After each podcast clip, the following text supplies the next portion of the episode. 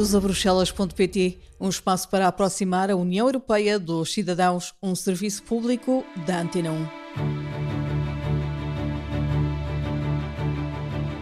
Depois de, na passada semana, termos falado do Next Generation EU, instrumento financeiro criado pela União Europeia para ajudar os países a recuperar da crise pandémica, hoje falamos dos planos de recuperação e resiliência. São os planos que todos os países têm que apresentar e cumprir para poderem receber as verbas do Next Generation EU. O plano é extremamente detalhado em termos daquilo que se chamam marcos e metas, que é o que é que se pretende obter de concreto em termos de reformas e em termos de investimentos. E em função desse cumprimento de marcos e de metas que estão calendarizados e tudo, portanto está tudo muito, muito detalhado, a Comissão vai verificar se realmente está a ser cumprido o que, o que se foi comprometido e vai dizer sim ou não, vai transmitir isso ao Conselho e o Conselho então vai dizer ok, está cumprido, aprovado ou não, ou não está aprovado, e a Comissão desembolsou ou não o dinheiro. As reformas e os projetos devem estar definidos até ao final deste ano. As ações, sejam reformas, sejam investimentos a, a que o país se compromete, devem estar definidas, comprometidas até ao final de 2023 e depois o dinheiro há de ser gasto e, portanto, reembolsado até final de 2026. Os planos de recuperação e resiliência são apresentados por cada país, mas devem seguir as linhas gerais das políticas europeias e investir nas prioridades comuns. Foi estabelecido que pelo menos 37% do plano teria que corresponder a objetivos ligados com a transição verde e que pelo menos 20% do programa teria que ter a ver com objetivos ligados com a transição digital. As verbas que a Comissão pediu nos mercados têm que começar a ser pagas em 2028 e todos têm interesse em que isso possa acontecer de forma adequada. Eu acho que a Comissão Europeia nunca, e portanto a União Europeia nunca vai deixar de satisfazer os seus compromissos. Se quase por uma tragédia acontecesse, lá o rating AAA da, da União Europeia e todos têm interesse em que os reembolsos sejam feitos, etc, etc.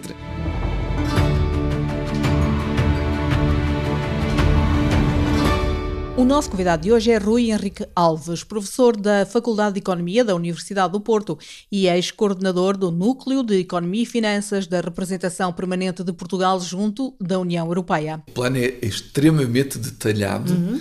em termos daquilo que se chamam marcos e metas, que uhum. é o que é que se pretende obter de concreto em termos de reformas e em termos de investimentos.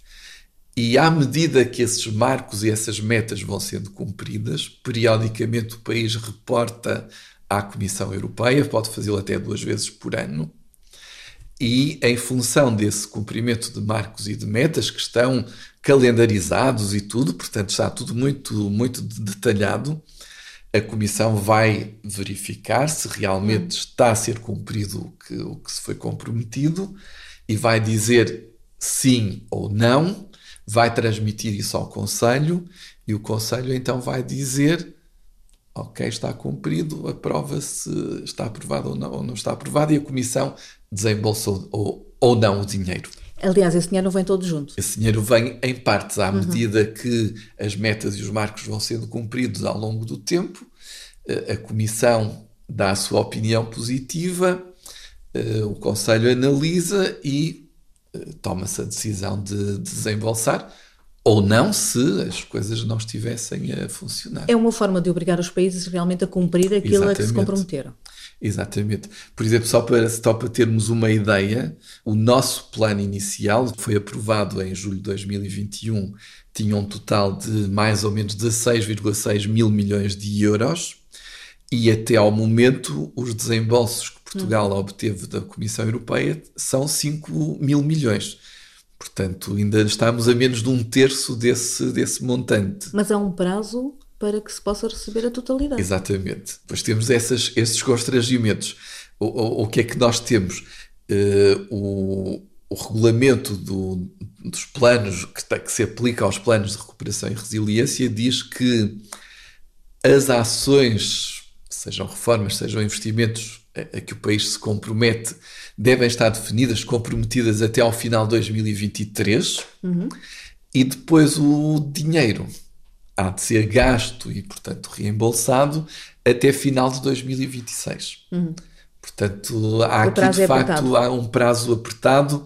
E aqui entre nós tem havido alguma discussão de se o prazo não é apertado demais, isso, portanto, não devia ser alargado, até porque, entretanto, Uh, o cenário que nós tínhamos em 2021, 2022 alterou-se substancialmente, quer com as rupturas das cadeias de abastecimento, uhum. quer com o aumento dos preços, etc, etc, quer com a guerra. A e, portanto, se não deveria haver mais tempo para uh, executar as reformas e, sobretudo, os investimentos. Mas isso é algo que os países podem decidir alterar. É algo que os países podem decidir alterar. Existe, de facto, essa discussão e até há, sobretudo no Parlamento Europeu, há, há muito essa perspectiva e há até eurodeputados portugueses que têm publicamente falado muito nessa, nessa hipótese, que se calhar faria sentido.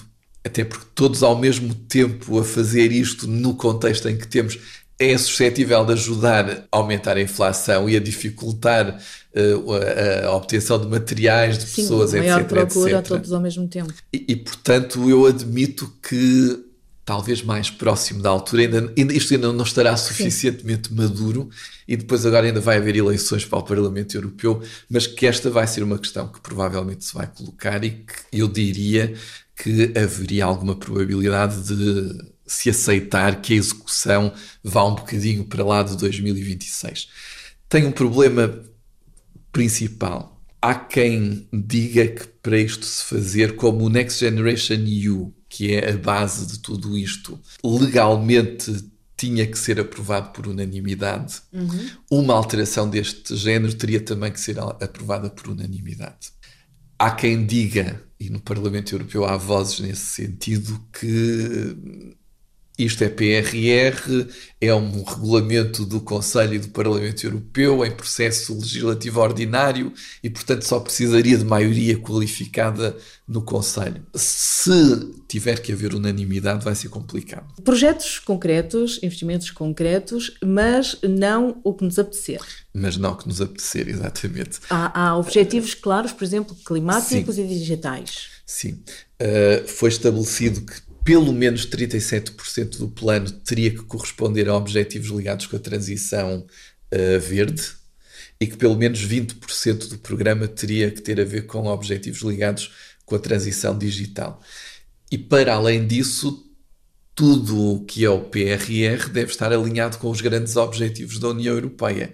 Uh, basicamente, para além destas duas coisas, a transição verde e a transição digital, os grandes pilares em que ficou dividido, digamos assim, o, o, o PRR, apesar dos outros não terem números associados, foram ainda as questões do, do crescimento inteligente, sustentável e inclusivo, com apoio, nomeadamente, a pequenas e médias empresas, foram as questões, como sempre, da coesão social e, terri e territorial, foram as questões do reforço da capacidade no setor da saúde e na preparação para eventuais crises futuras, e foram também atuações ao nível da educação, da formação, da, da infância e da, e da juventude. E, portanto, esses são os grandes campos de atuação do, do, do PRR. Uh, há uma parte, há uma componente, portanto, é o verde, é o digital, mas em grande medida no meio disto tudo há hum. também uma grande componente social. Sim. E eu achei interessante o, o valor que a Comissão estima, por exemplo, para o caso do plano português. Estamos a falar do, do original. Uh, no original, a estimativa da Comissão é que despesa que nós podíamos considerar como tendo algum âmbito social eh, era quase metade do programa, cerca de 44% do programa envolvia despesa deste tipo. Mas quando estamos a falar de despesa social, não estamos a falar de apoios diretos às pessoas. Não, mas estamos, estamos a, a, falar, falar de, de, requalificações profissionais, por exemplo. De, de apoios que de algum modo vão ajudar à coesão social. Sim, não, não é diretamente diretos, para que as pessoas possam pagar renda ou não. possam pagar luz, não. Muito menos intervenção agora uhum. no que é agora um ex-libris da discussão, que é a crise da habitação. Isso não. Uhum. Há coisas no PRR que, que têm a ver com isso. Sim. Mas não é o apoio desse, desse é tipo, desse não, tipo. Não, não, é, não é assim que funciona. Para tudo isto, a Comissão teve que endividar-se ao mercado em nome do, dos Estados-membros, é verdade, com sucesso, mas também vai ter que pagar este dinheiro. Sim. Vamos ter que pagar este dinheiro. E sim, eu não tenho acompanhado exatamente estas últimas atuações da Comissão, mas recordo-me dos, dos prime das primeiras vezes que a Comissão foi ao mercado, foi um enorme sucesso na altura. Uh, sucesso no sentido de taxas de juro bastante baixas, uhum. procura muito superior à, à, oferta. Foram, por exemplo, emitidos green bonds ligados a isto também com, com imenso sucesso. E, portanto, as condições foram boas. Sucesso para conseguir o dinheiro, exato. E agora sucesso para o pagar. Sucesso Como é que para o pagar. Ser? É assim, vai ser pago. Está definido que, salvo algumas circunstâncias, que agora se calhar, se pormenores que, que não interessarão muito, o, o reembolso começaria em 2028. Hum. Portanto, após o final deste atual quadro financeiro plurianual. Então, até lá paga-se juros? Até lá pagar-se-iam só juros. Por um período longo, é até 2058. Portanto, apesar de tudo, a amortização vai sendo feita de uma forma mais suave com que dinheiro? Bom, a parte dos empréstimos é simples, é quem pediu emprestado paga a comissão e a comissão devolve a quem emprestou. Exato. A parte mais complicada, obviamente, é o fundo perdido, porque esse está garantido e será pago através do orçamento da União Europeia. O que é que poderá acontecer aqui? Eu diria uma de duas coisas. Ou de facto eh, há avanços significativos na tal discussão dos novos recursos próprios e se arranjam novas fontes de rendimento para o orçamento da União Europeia, que permite cobrir, se não a totalidade, uma parte muito significativa dos, dos reembolsos. Se não houver por aqui, eh, temos a outra hipótese, que é ou se aumenta a dimensão do orçamento da União Europeia, o que significaria os países contribuírem mais, ou então aquilo que eu temo como mais provável se nós não conseguirmos ir pela via dos recursos próprios, que é eh, algumas despesas da União Europeia vão ter que encurtar para se dar espaço a, a que haja estes reembolsos, a que se não vai poder fugir. Eh, quais são as despesas que, que, são mais suscetíveis disso? Uh, tipicamente a política agrícola comum e, sobretudo, a política de coesão aquelas que são tidas como as políticas mais tradicionais da, da União Europeia.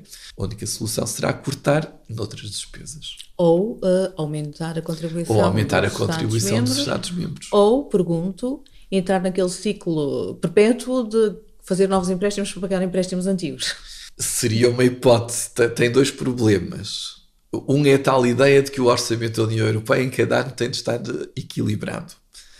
Portanto, é suposto as receitas serem iguais às despesas uhum. e não é suposto estarmos uh, a endividar-nos para que isto aconteça. Em segundo lugar, porque há, há, já uma forte discussão sobre se o Next Generation EU é replicável para o futuro. Isto é, se este instrumento foi uma, uma, uma situação que nós chamamos one-off, portanto, Sim. foi uma vez só e não se vai repetir, ou se é possível repeti-lo para o futuro. Mas repeti-lo para o futuro em condições concretas Sim. ou uh, porque precisamos de dinheiro? Basicamente porque precisamos de dinheiro. Há uma das vertentes da discussão, uh, que aliás tem sido defendida por, uh, por Portugal e do meu ponto de vista corretamente, e já vem há muito tempo. Aliás, acho que há um, um consenso fundamental entre os principais partidos do, do poder em Portugal sobre isso, é que era importante haver um instrumento permanente da União Europeia para responder a crises e eventualmente para ajudar ao investimento. Pode ter as duas vertentes. Um fundo soberano. Um Chamemos-lhe o Next Generation EU2, ou um fundo soberano de que se chegou a falar, mas afinal não apareceu. Sim. Mas a verdade é que nós continuamos a ter uma União Europeia que tem um orçamento anual de 1% do seu PIB e ao mesmo tempo uma União Europeia que, pelo menos discursivamente, tem objetivos cada vez mais, mais profundos, mais alargados e temos um discurso político a que não correspondem uh, meios financeiros reais. Mas Algum dia isto terá de, de bater certo. É verdade que, que será especulação esta minha pergunta e se calhar eventualmente a resposta. Mas uh, se uh, a Comissão Europeia não conseguir, de, junto dos mercados, cumprir os seus objetivos, ou seja, pagar como, como deve pagar ou precisar de outros empréstimos, isso vai prejudicar os países individualmente também a sua própria cotação nos mercados, porque fazem parte da União Europeia individualmente. Não, Pergunto. Se, se, isso acontecesse, seria trágico para todos. Hum. Uh, eu acho que a Comissão Europeia nunca, e portanto a União Europeia nunca vai deixar de satisfazer os seus compromissos Sim.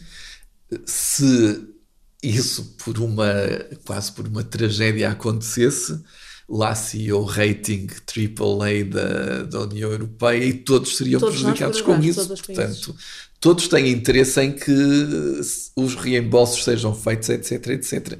A questão está em saber se isso se estarão dispostos para isso a não cortar no resto e conseguir recursos próprios ou contribuir mais para que a União Europeia possa de facto desenvolver a sua ação, ou então em que os reembolsos são absolutamente prioritários e, portanto, há despesas para as quais vai haver menos, vai haver menos dinheiro. Perspectivam-se tempos interessantes em discussões. Sim, uh, isto a, a, avaliar pelo, pelo passado, provavelmente já a partir aí de 2025, 2026 teremos essa, essa discussão.